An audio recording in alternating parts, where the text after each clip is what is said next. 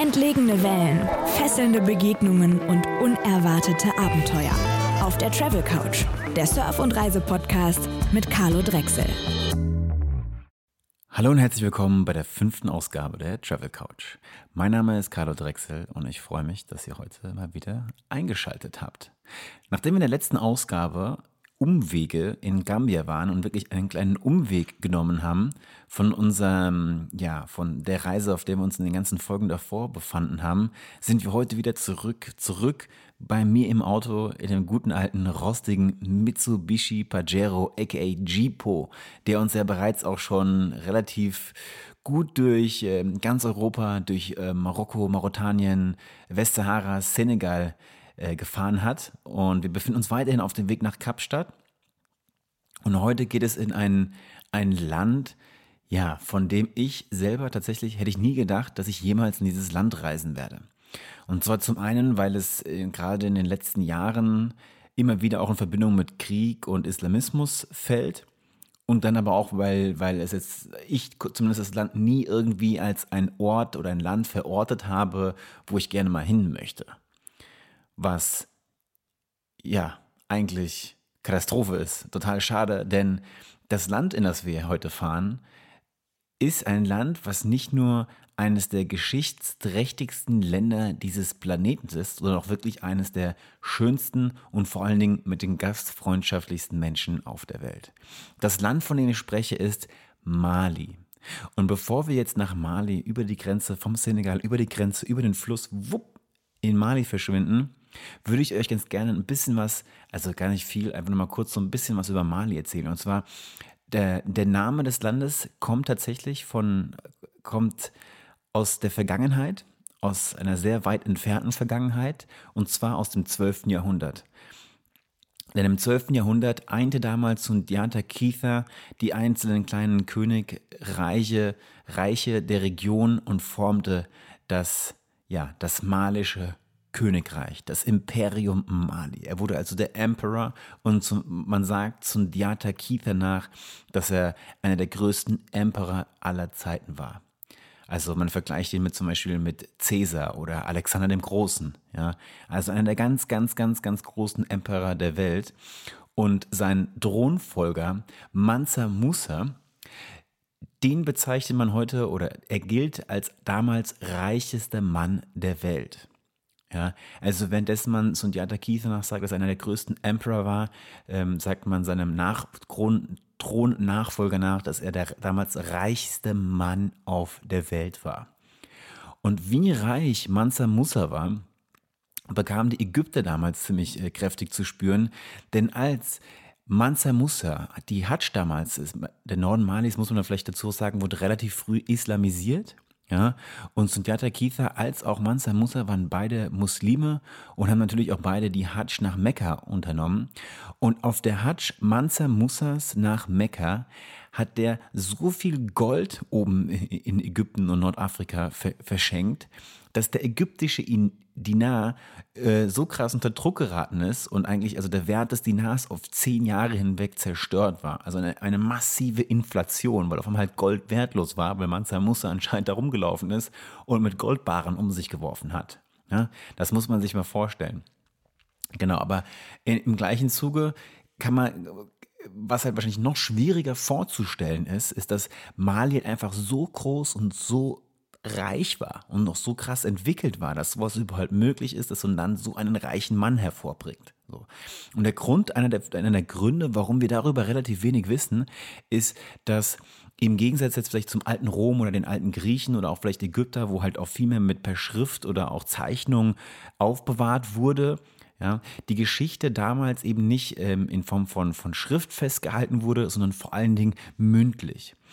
Und diese mündliche Form der Geschichtsschreibung ist, ähm, wurde oder wird auch heute noch praktiziert von den sogenannten Griots. Das muss man sich so ein bisschen so vorstellen, dass es in jedem Dorf gibt es halt zum Beispiel auch einen Schreiner oder einen Dachdecker oder was oder ein, ein, ein, ein, ein, ein Bauherr und es gibt auch einen Griot. Und der Griot kennt die Geschichte. Alles, was festzuhalten gilt, merkt sich der Krio und gibt das Wissen an seine Kinder weiter und die Kinder an die Kinder und die Kinder an die Kinder und die Kinder an die Kinder und im Falle, ich, ich weiß nicht, wie viele Kinder ich jetzt da dran hängen müsste, um quasi die Geschichte, um dass wir quasi bei, dem, bei der Zeit Sundiata Keithas ankommen würden. Also über, über ja, Generationen, wahrscheinlich 100 Generationen, wurde die Geschichte Sundiata Keithas von weitererzählt von den Krios. Und an der Stelle ein kleiner, ein kleiner Buchtipp, ausnahmsweise mal. Und zwar das Buch An Epic of Old Mali. Es ist wirklich ein, es ist ein kurzer, kurzer Read, ein relativ dünnes Buch. Und das ist aber genau die Geschichte Sundiata Keithas, wie, wie sie sich Jibril Tamsir Niane, so heißt der Autor des Buches, von einem Griot in Guinea irgendwann erzählen lassen hat. Das heißt, in den, ich meine, 60er, 70er Jahre wurde das aufgeschrieben, hat sich dann der Herr Niane mit einem Griot zusammengesetzt und hat sich die Geschichte von Sundiata Keitha erzählen lassen, die inzwischen durch wer weiß wie viele Generationen Griots weitergetragen wurde.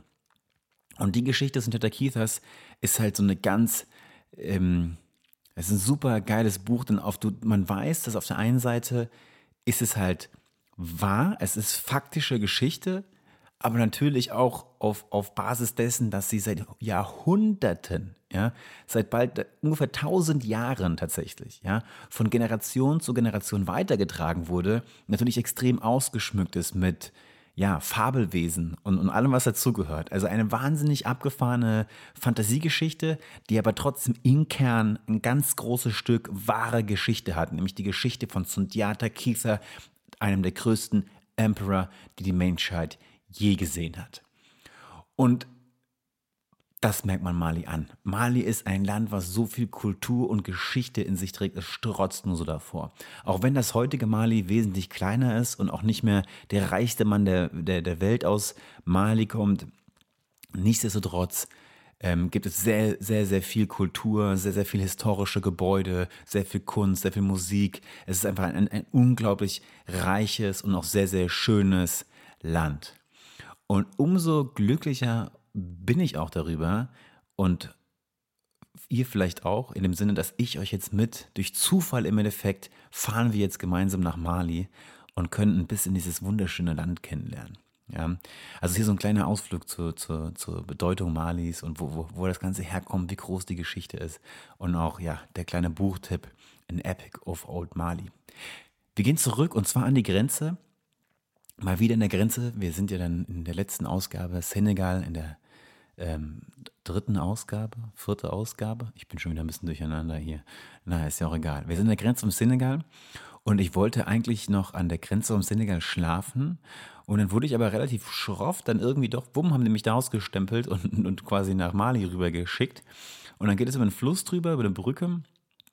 Und äh, was ganz abgefahren ist, im Gegensatz zu auch den meisten anderen Grenzübergängen, die ich bisher kennengelernt habe, die wir bisher kennengelernt haben auf dieser Reise, ist dieser Grenzübergang halt ultra busy. Und es ist jetzt nicht so, dass dann quasi gleich der nächste Checkpoint kommt, sondern das ist wirklich wie so eine kleine Grenzstadt mit ganz vielen verschiedenen Gebäuden und Behörden und zwischendurch halt ohne Ende Restaurants und Verschläge, wo es Essen gibt und man Fußball schauen kann und alles, was dazugehört, ne? Kioske, kleine Supermärkte und wirklich ist so ein paar, diese, diese, diese, diese Schranke, durch die man durch muss, damit man in Mali ist, die ist halt wirklich mehrere hundert Meter entfernt. Ich würde mal sagen, einen guten Kilometer entfernt. Also man sieht sie kaum am Horizont so ungefähr. Da ist erstmal dann so eine kleine Grenzstadt wo wirklich extrem viel los ist.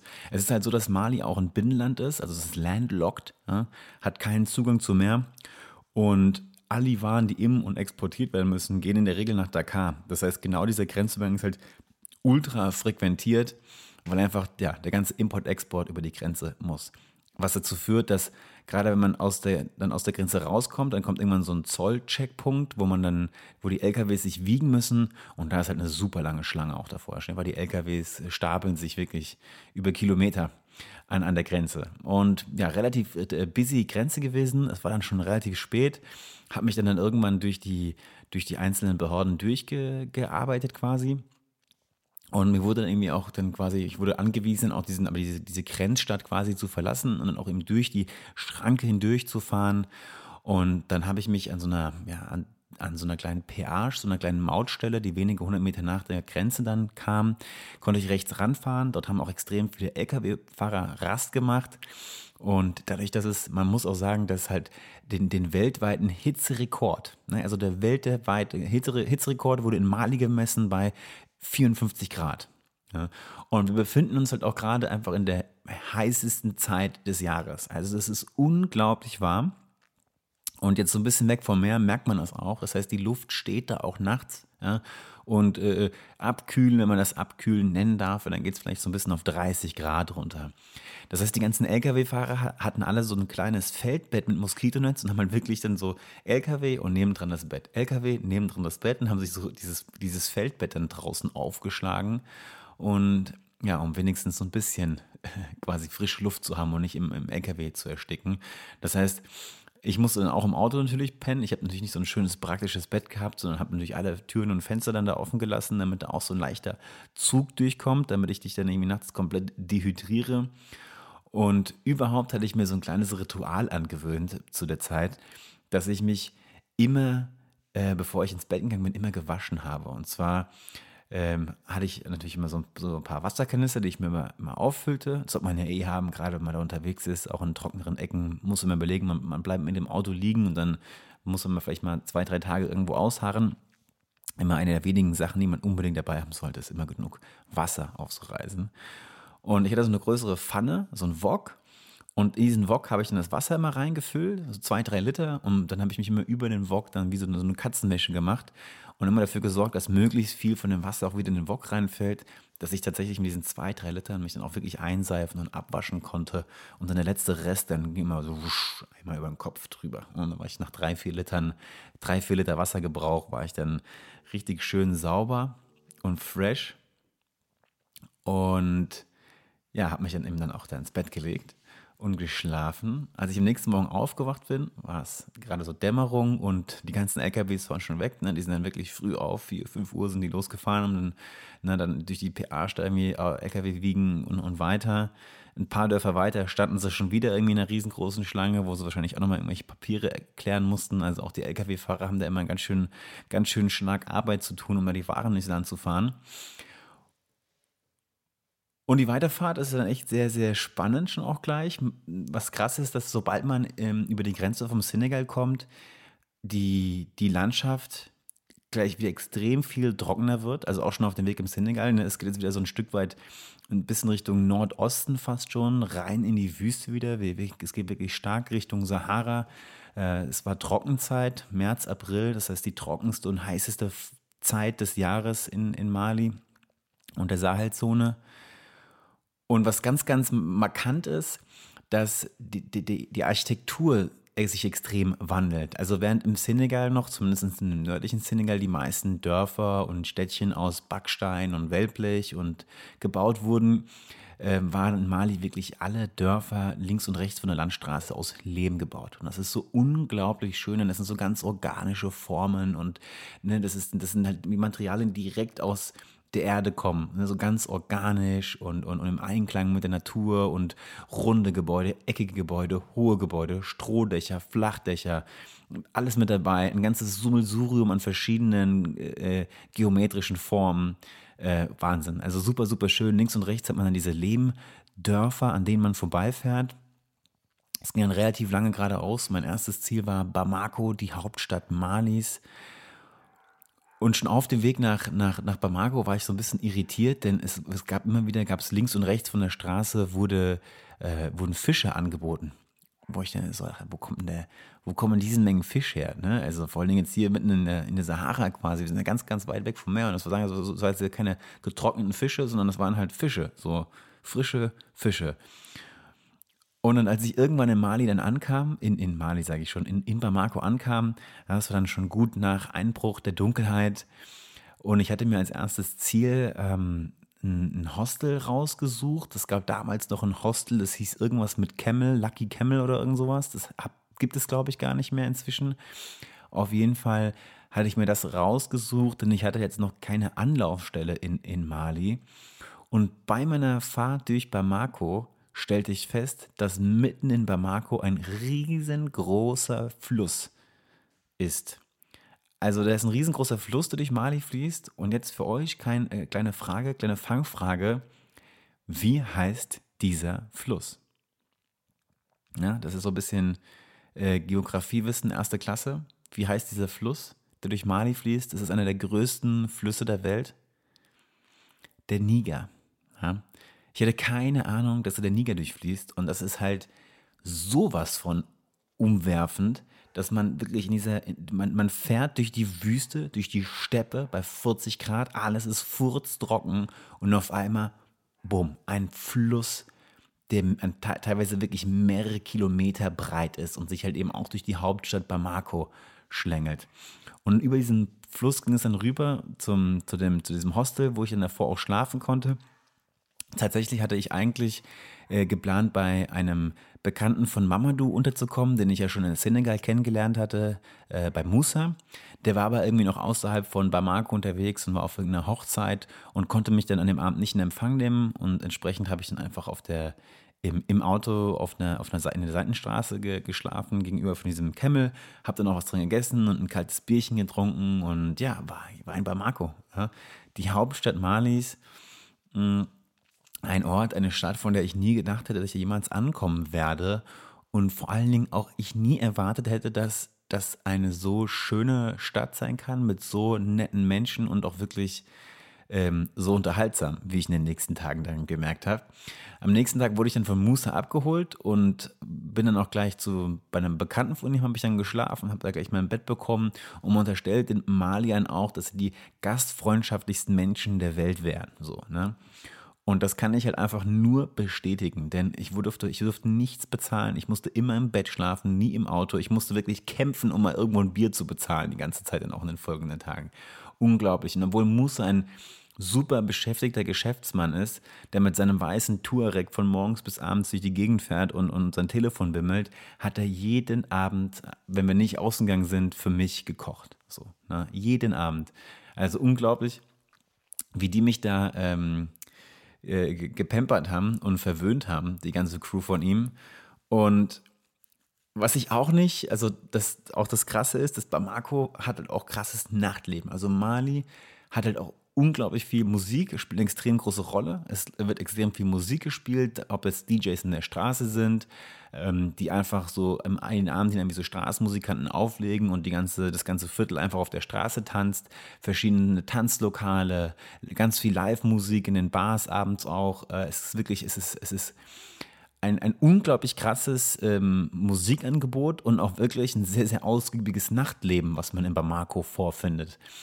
Und das Ganze sieht dann zum Beispiel so aus, dass wir an einem Abend sind wir erstmal ins, in, den, in den Bahn gegangen zum Essen, wo, eine, wo Live-Musik lief und nicht halt auch nicht irgendeine Live-Musik lief, sondern wirklich eine, eine Band, die so gut gespielt und gesungen hat, äh, das ist also war äh, sprachlos tatsächlich. Ja. So unglaublich gute Live-Musik. Und gerade bei Live-Musik bin ich ein bisschen empfindlich. Live-Musik ist richtig geil, wenn sie gut gemacht ist.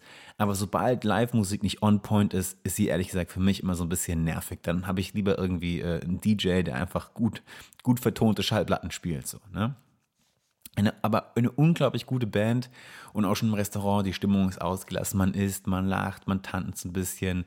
Das war jetzt eher so das ältere Publikum, ne, die, sag ich mal, so die eher so die malischen Schlager auch gefeiert haben, die dann immer wieder auf, ähm, aufstanden und anfingen zu tanzen und zu balzen und mega nice Stimmung. Und dann ging es dann weiter. Und zwar ins, ins Ibiza sind wir irgendwann gefahren. Ibiza ist eine der größten oder der, so die Großraumdiskothek in, in Bamako. Und man muss vielleicht dazu sagen, dass natürlich, man, man darf es jetzt nicht komplett ausgrenzen. Im Norden des Landes herrschte zu dem Zeitpunkt natürlich immer wieder gewaltsame Auseinandersetzungen. Und auch in Bamako gab es vor wenigen Wochen ein, ein größeres Attentat wo, wo auch un, in direkter Nähe zur deutschen Botschaft ähm, Leute mit Maschinengewehren angegriffen wurden in Cafés und auch Handgranaten fielen und es mehrere Tote gab. Ja? Und was natürlich jetzt auch ein vereinzelter Vorfall war. Beim Norden des Landes gab es diese Auseinandersetzung, aber in Bamako war zu dem Zeitpunkt weitestgehend alles relativ ruhig, aber natürlich die Sicherheitsmaßnahmen waren schon relativ strikt. Und, und, und so war es auch, dass wir, als wir in Ibiza ankamen mit dem weißen Touareg von Musa, kam auch gleich von links und rechts die Türsteher angerannt und haben uns sofort erstmal so am Auto quasi nicht, also nicht festgenagelt, aber erstmal so aufgehalten und haben wirklich jeden einzelnen von uns durchsucht und vor allen Dingen das Auto auf Bomben oder Waffen gecheckt. So, ne? Also wirklich das Auto durchsucht und erst als klar war, dass dieses Auto nichts Gefährliches ist und nichts Gefährliches drin ist, dann durften wir vor zur Tür wo wir dann wirklich nochmal so ein bisschen detaillierter durchsucht wurden und erst dann konnten wir ins Ibiza reingehen. So, und jetzt sind wir in Bamako, in Mali, in Mali, in Bamako, der Hauptstadt Malis, im Ibiza. Ja, eine Großraumdiskothek, mehrere Levels und die gesamte, die gesamte Bar ist aus hauptsächlich arbeiten osteuropäische Frauen tatsächlich in der Bar, die wahrscheinlich auch als Prostituierte äh, fungieren oder als Prostituierte da arbeiten. Das hat zumindest den Eindruck gemacht. Und überhaupt natürlich, wie in, wie in vielen Entwicklungs- oder Dritte Weltländern auf dieser, auf dieser Welt, die Mischung ist immer so ein bisschen suspekt. Ja, so haben wir natürlich auf der einen Seite viele offensichtlich Kriminelle, viele reiche Europäer, reiche europäische Männer, die zum Beispiel im Ausland arbeiten und ihre Frauen in, in Europa gelassen haben. So ein bisschen malische Oberschichten im Fall. Und das ist halt so eine bunte, bunte Mischung und zwischendurch natürlich extrem viele Hustler und äh, Personen, die natürlich probieren, aus diesem Konglomerat an Personen ein, ja, Profit zu schlagen und da eben Geld zu erhasseln. Sei es in Form von Sex oder Drogen oder Freundschaften, whatever. Ja. Und das war natürlich jetzt, ist, ist nicht ganz so meins, ist grundsätzlich nicht so meins. Ich meine, so, so Diskotheken gibt es ja auch in jeder Stadt in Deutschland im Endeffekt. Ne? Das sind so ein bisschen so die, die Clubs, wo man hingeht, ne? schickes Hemd, so ein bisschen hochnäsig, wo es mehr, das sind so die Läden, wo man eher zum Angeben hingeht, als wirklich ausgelassen zu feiern. Ja, so ungefähr. Und das ist auch in Deutschland hier wirklich mein Ding gewesen. Und war es jetzt in Mali noch weniger. Und so waren wir jetzt nicht übertrieben lange da drin, hatten dann ein, zwei kalte Heineken und sind danach dann in so einen kleineren äh, Club gegangen, wo natürlich noch eher so die, so, das, das, sag ich mal, die, die, die, die, die Mittelschicht oder untere Mittelschicht dann ausgingen, ja, die Bierpreise etwas günstiger, keine crazy Türsteher vor der Tür und ja, das Ganze halt eben nicht, nicht ganz so brunkvoll, aber dafür wieder viel ausgelassenere Party. Man tanzt, weil man tanzen möchte, nicht weil man sich zur Schau stellen möchte und so weiter und so fort. Also wirklich, wirklich gute Vibes. Und dann gibt es natürlich auch viele Aufführungen, es wird auch viel getanzt. Ich kann mich an so eine Aufführung ziemlich bildlich erinnern, das war auch, auch abgefahren, denn die, die Person, die da erstmal anfängt zu tanzen, das sah so wirklich aus, also relativ wilde Trommelrhythmen quasi. Und die die Person, die da tanzt, sieht also aus, als würde die einfach nur so wild zappeln, so unkoordiniert eigentlich vor sich her zappeln, bis auf einmal dann der, der Mann war das, links und rechts von zwei Frauen quasi begleitet wurde und die alle genau im gleichen Rhythmus im, die gleichen Zappelbewegungen gemacht haben. Also es war eine komplett durchgeplante Choreografie, nur mit so abgehackten und so schnellen Bewegungen, dass man gar nicht drauf klar kam, dass das eine koordinierte Choreografie sein kann. So, ja. Ja, ja. Und dann, ja, was haben wir noch gemacht? Dann am nächsten Tag, die nächsten Tage ging es auf die verschiedenen Märkte und auch ins Nationalmuseum. Und wir haben uns echt verschiedenste Sachen angeguckt, extrem viele, ähm, auch Kunst, gemalte Kunst gibt es viele, Maskenbildnerei. Also es gibt wirklich, so gerade so auf einer kulturellen Ebene gibt es da super viel. Und was auch natürlich ganz, ganz spannend war, so ein bisschen so einen Einblick zu bekommen in den Alltag eines Geschäftsmanns. Und ich war natürlich immer viel mit Musa unterwegs, auch in seinem Büro gewesen und habe mir das Ganze so ein bisschen angeguckt. Und Musa hat das so für sich, der war da sehr stolz und auch sehr so ähm, ambitiös. Also ihm hat das so richtig quasi so gerade dass, dass, in, dass, dass in Mali nicht die Geschäfte immer ganz so straight laufen oder dass es nicht, nicht so einfach gemacht ist, das, das hat er eigentlich so ein bisschen ja, zelebriert, diese Herausforderung, trotz dieser widrigen Umstände Geschäfte zu machen, das war so für ihn wie so ein, ja, wie so ein Spiel, was ihn unglaublich befriedigt hatte. Und er meinte, so, ah ja, das ist, das ist, das ist so wie Krieg halt, ne? Mit so einem Lächeln auf, auf den Lippen, weil er meinte, dieses, diese Form von Business, so diese Herausforderung, das gefällt ihm so, ne? Und jetzt nicht, nicht in Bezug jetzt auf diesen, auf diesen äh, gewaltsamen Konflikt, der ansonsten beide Teile des Landes dann irgendwie betroffen hatte, zu dem Zeitpunkt auch. Ja, und so war ich mit Jibo relativ lange in, in Bamako. Wie lange wird es gewesen sein? Sieben Tage. Und nach sieben Tagen sind wir dann weitergefahren, und zwar Richtung Sego. Ich hatte dann zwischendurch noch in, in Bamako den Chef des MADs in Mali, des militärischen Abschirmdienstes. Das war zu dem Zeitpunkt, ja, waren auch viele deutsche Soldaten in Mali mit der europäischen äh, Mission, die da vor allen Dingen ähm, malische Militärs ausgebildet hat und, und natürlich auch so ein bisschen ähm, geheimdienstliche Arbeit getan hat. Dafür war der MAD auch zuständig zu der Zeit, hat auch anscheinend das Risk Assessment dann für die EU-Mission dann gemacht. Und mit denen hatte ich mich schon da unterhalten. Die haben mir schon so ein bisschen so ein bisschen auch Stories erzählt und mir so ein bisschen, mich so ein bisschen auch informiert einfach, wie die Lage im Land ist, mit was zu rechnen ist und, und so weiter und so fort. Und die hatten mir dann auch einen Kontakt gegeben in Sego, zu der Kaserne in Sego.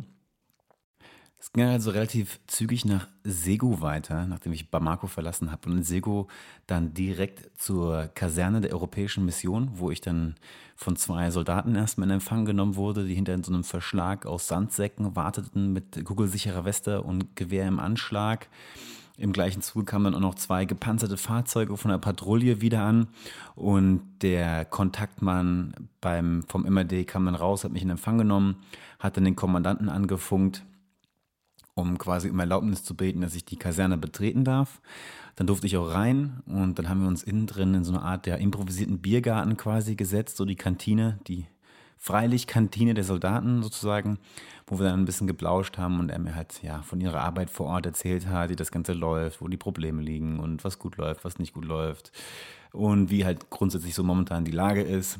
Hat mir auf einer Landkarte auch so ein bisschen gezeigt, welche Regionen problematisch sind, was einigermaßen sicher ist, damit ich auch entsprechend meine Weiterreise einigermaßen äh, sicher planen konnte. So, das war natürlich ein krasser Service, den ich dann so aus erster Hand erhielte. Habe dann noch relativ lange mich festgedrungen mit ein paar spanischen Soldaten tatsächlich, die die hauptsächlich für die Ausbildung der malischen Soldaten zuständig war. Und ja, die waren Stimmung war nicht ganz so gut in der Kaserne, ehrlich gesagt. Die, man muss sich vorstellen, dass seit den letzten Anschlägen in Bamako damals die Sicherheitsstandards extrem hochgeschraubt wurden. Die Soldaten die Kaserne nur noch zum Arbeiten verlassen durften, in der Kaserne immer mit langen Hosen, Springerstiefeln, in voller Montur quasi ähm, rumlaufen durften, das bei 40 Grad. Sie durften nicht draußen essen gehen, sie durften nicht draußen socialisen, die durften sich nicht mehr einfach so an den Niger setzen und ein Bierchen trinken oder eine Zigarette rauchen. Die mussten wirklich den ganzen Tag in der Kaserne sein und nur zum Arbeiten raus. Und das war natürlich so ein bisschen das. Und dann auch auf der anderen Seite, glaube ich, was die Soldaten beschäftigt hat, war, dass sie nicht so ganz auch vielleicht so befriedigt waren mit der, der Arbeit, die sie durchführten. Denn auf der einen Seite herrscht natürlich Krieg und auf der anderen Seite bist du relativ ja, machtlos. Also die konnten dagegen relativ wenig tun und dieser Zerfall Malis und diese Problematik im Norden hat schon auch den Leuten vor Ort zu schaffen gemacht. Das ist nicht einfach so auch an den europäischen Soldaten vorbeigezogen, sondern ja, da war schon so ein bisschen, wurde jetzt nicht nur Trübsal geblasen, aber wirklich glücklich war mit der Situation, waren die meisten mit der Situation aus verschiedenen Gründen halt auch nicht. Ähm, dann bin ich aus der Kaserne irgendwann raus, dann zum späten, späten Abend, irgendwann tief in der Nacht. Mein Auto stand dann direkt vor dem Eingang quasi, da habe ich mich dann reingelegt. Also die Soldaten haben alle in dieser hoch, hochgesicherten Kaserne gepennt, bewacht von bewaffneten Soldaten und ich lag dann im Auto davor auf der Rückbank mit offenen Fenstern. Am nächsten Morgen kamen dann noch die spanischen Soldaten raus und haben mir ganz viel Wasser irgendwie mitgegeben. Das war wahrscheinlich das Einzige, was sie so mitnehmen durften aus der Kaserne. Haben dann mehrere, äh, ja, so große Kisten mit Wasser gegeben und mir viel, viel Glück auf meiner Weiterreise gewünscht. Und ja, das war eigentlich echt ein bisschen rührend fast schon, so wie die da morgens ankamen. Und dann habe ich Ali angerufen, aka, also eigentlich Albert, auch Ali genannt. Und den hat mich echt überrascht dann, denn der hatte, glaube ich, mir nicht gerechnet. Albert hatte ich kennengelernt in der Westsahara, der tauchte dann irgendwann in Dakla neben mir auf. Als ich abends so aufs Meer hinausblickte, stand Ali da und dann hatten wir uns so ein bisschen unterhalten. Und dann reichte er mir seine Visitenkarte und meinte, hier, du, falls du mal in Segu vorbeikommst, da habe ich ein Hotel, da kommst du mich besuchen. So. Und ja, dann stand ich aber mal in Segu. Und zwar direkt vor seiner Haustür, hatte noch hintenrum die, die, die Handynummer von ihm bekommen, von, von den Soldaten, die ihn natürlich kannten, weil in Segu kennt jeder Ali. Und dann meinte er auch so, wo kommst, ne? so, ah ja, wo kommst du jetzt her hier und so weiter, ne? Und dann, ja, habe ich mich ähm, kam ich für ein paar Tage bei Aldi unter, Ali unter und er hat nicht nur ein kleines Hotel, wo es leckeres Wiener Schnitzel im Innenhof gibt, sondern Ali hat auch, und das ist natürlich jetzt eines der ganz, ganz krassen Highlights nochmal auch von der, von der gesamten Reise, von der gesamten Reise durch Afrika, eines der ganz, ganz krassen Highlights war natürlich das Leichtflugzeug von Ali, mit dem wir fliegen gegangen sind. Denn Ali hat sich dann so ein, so ein Leichtflugzeug da unten zusammengebaut aus einem Satz hat dann Hangar in, in, in, die Sahel gestellt, hat da so ein bisschen auf seinem Acker die Steine und Büsche wegge, weggeschnitten und weggetragen. und ja, hatte da den ersten Flughafen von Sego quasi gegründet. Und mit seinem Leichtflugzeug sind wir dann fliegen gegangen und das war natürlich eines der absoluten Highlights meines, wenn nicht meines Lebens, ey. Ja, und wirklich mit so einem Leichtflugzeug abheben. Ne? Man spürt wirklich den Luftzug. Da ist ein ganz dünne Fenster, die kann man aufmachen und wuff, hoch. Und Sego liegt wieder genau am Ufer des Nigers. Und guckt euch die Bilder an, die ich auf Instagram auch hochlade und auf der Webseite.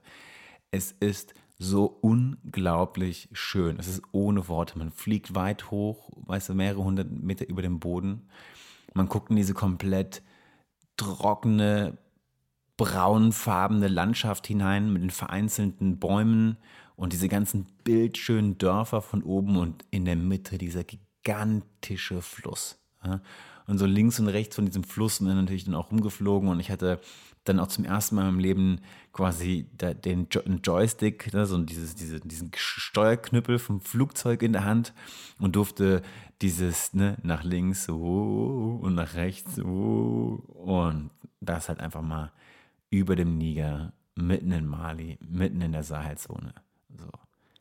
Ohne Worte. Und wirklich ist es so unglaublich schön von unten und auch aus der Luft. Es ist einfach eine wahnsinnig schöne Region mit unglaublich schönen Dörfern und dieser riesengroße Fluss. Wahnsinn. Dann haben wir das Ding um ein hat Land, also ich nicht, ich habe Teufel getan. Ich habe geschwitzt am Ende. Ali hat das Ding runtergeholt, hat es auf der Schotterpiste wieder gut gelandet, obwohl ein bisschen Seitenwind auch war. Also es war schon echt so ein bisschen aufregend, die ganze Geschichte. Und hat gelacht und meinte, was ich für Sachen mache, dass ich da einfach so bei ihm in das Ding einsteige und fliegen gehe. Oh, das war auf jeden Fall richtig, richtig richtig, richtig, richtig coole Tage. Ein paar kurze Tage in Segu. Dann ging es von da weiter. Uh, Ali hatte noch einen bekannten LKW-Fahrer auch angerufen und dann habe ich die, nach, als nächstes ging es nach Jenne und da hatte ich jetzt nun einmal die Möglichkeit, die Hauptstraße zu nehmen oder so ein bisschen so eine Straße durchs Hinterland zu nehmen, die auch etwas nördlicher verläuft und habe mich dann dafür entschlossen, die Straße durchs Hinterland zu nehmen, die nach Aussage von seinem Bekannten auch sicher wäre und auch in, zu befahren wäre und bin dann losgefahren. Das fing auch eigentlich, ging das ganz gut los. So, hatte, funktioniert auch ganz gut, bis ich irgendwann nicht mehr auf dieser Straße war und mich verloren hatte. Die Straße war irgendwann nicht mehr wirklich erkenntlich. Und auf einmal war ich auf jungfreudigem Sand, wo weit und breit lange kein Auto mehr gefahren ist. Ganz jungfreudiger Sand. Im Rückspiegel die Profilabdrücke. Und ich musste über einen relativ langen Zeitraum halt wirklich nur noch mit Kompass fahren. Dem Kompass hinterher, immer irgendwie Richtung Osten und das halt wirklich durch den jungfreudigen Sand in der, in der Sahelzone. Und immer wieder kam ich an Dörfern vorbei, die halt wirklich so auch abge, so weit abgeschottet waren von, von, von der Hauptstraße, dass da wirklich auch keine Autospuren hinführten. Also Dörfer, die halt tatsächlich wahrscheinlich nur auf Rollern, Mopeds und Esels erreicht werden, mit Eselskarren.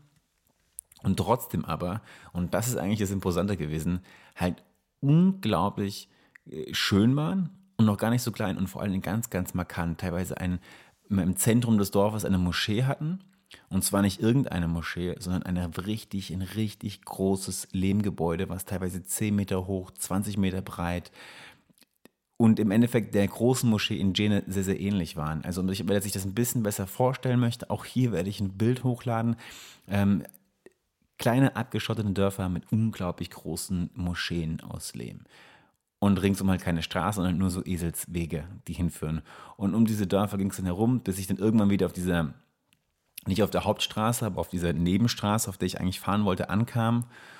Und ja, und dann irgendwann, irgendwann, irgendwann kam ich in Jena an. Ich hätte gerade noch überlegt, ob ich eine andere Geschichte erzählen soll, aber ist jetzt nicht so wichtig. Und dann kam ich irgendwann in Jena an und Jena ist dann auch ein ganz, ganz, ganz besonderer Ort. Denn Jena hat, es ist die Heimat der, des größten Lehmgebäudes der Welt, die große Moschee von Jenne. Und aber auch so ist halt wirklich, es ist wie so eine, so eine, so eine, so eine Burg, umgeben von so einem kleinen Fluss aus Lehm. Das heißt, alles ist aus Lehm und aus Lehmstein, nicht nur die Moschee, sondern auch das Rathaus, das Museum, die Post. Es ist alles aus Lehm und, und aber auch hier fließen so ganz viele verschiedene architektonische Stile wohl zusammen, wie mir einer der Guides erklärt hat. Das heißt, da kommen, da gibt es äh, äh, also in, so, wie sagt man, Influence, ähm, so Einfluss aus, aus Marokko, aus dem Sudan und halt, ja, Reliefe an Hauswänden, die, die gewissen Epochen und Stilen zuzuordnen sind und also total abgefahren, was diese Stadt alles kann und auch diese Techniken, wie gebaut wird, wie die Abwasserrinnen in, in verlaufen, wie mit Abwasser umgegangen wird. äh, also da hat mir da relativ viel erklärt, muss man sich mal auch antun, wenn man da ist und auf jeden Fall mit so einem Guide sich das erklären lassen, woher die einzelnen äh, Stile herkommen und was auch die, also was für Funktionen das alle die übernehmen. Und Fort Genne, also das ist prinzipiell so bei jedem Dorf, sieht man auch hervorragend bei den Luftbildern, die ich gemacht habe. Bei jedem Dorf ist immer wie so ein kleiner Lehmbruch um die Ecke. Und das ist echt das Krasse, die ganzen Baumaterialien, die in Jenne verwendet wurden, um diese wunderschöne, riesengroße Stadt zu bauen, aus Lehm, stammen aus den umliegenden paar hundert Metern der Stadt. So. Und, und, und also ne, aus, wirklich aus dem Boden gestampft, im wahrsten Sinne des Wortes, sind diese Dörfer. Und deswegen sehen die auch so schön aus und einfach diese, diese Harmonie zwischen, zwischen Natur und Architektur in dem Fall und Siedlung ist un, unbeschreiblich schön. Und Jen ist halt wirklich, das ist dann halt diese kleinen Dörfer nur halt als Stadt, ja, als große Stadt mit dieser ganz, ganz enorm großen Moschee in Jenne. Da war ich immer nur zwei Tage. Ne? Ist auch so ein Ort, den kann man sich mal ein bisschen angucken, kann da irgendwie was Kleines essen gehen und dann ging es weiter. Und es ging, als nächstes geht es in ja, die nächste Episode, muss ich eigentlich sagen. Denn für heute hört das Ganze auf. Es geht weiter dann auf dieser Reise durch Mali nach ins, ins Pays Dogon, das Dogonland, was immer noch Teil Malis ist, aber aufgrund seiner Geschichte und auch seiner Bedeutung und Erfahrungen, die ich auf dieser Reise gemacht habe, werden wir das als quasi so getrenntes äh, Kapitel, getrennte Episode nochmal, äh, werde ich das erzählen. Denn da kommen doch ein paar Geschichten zusammen, für die ich mir gerne ein bisschen mehr Zeit nehmen möchte. Also deswegen geht die Episode für heute hier zu Ende. Lass mich mal gucken, ob ich irgendwelche Notizen vergessen habe. Nee, alles klar, doch hier Show Notes. Ja, zum Beispiel die Buchempfehlung vom Anfang, die kommen natürlich in die Show Notes, die Bilder kommen in die Show Notes.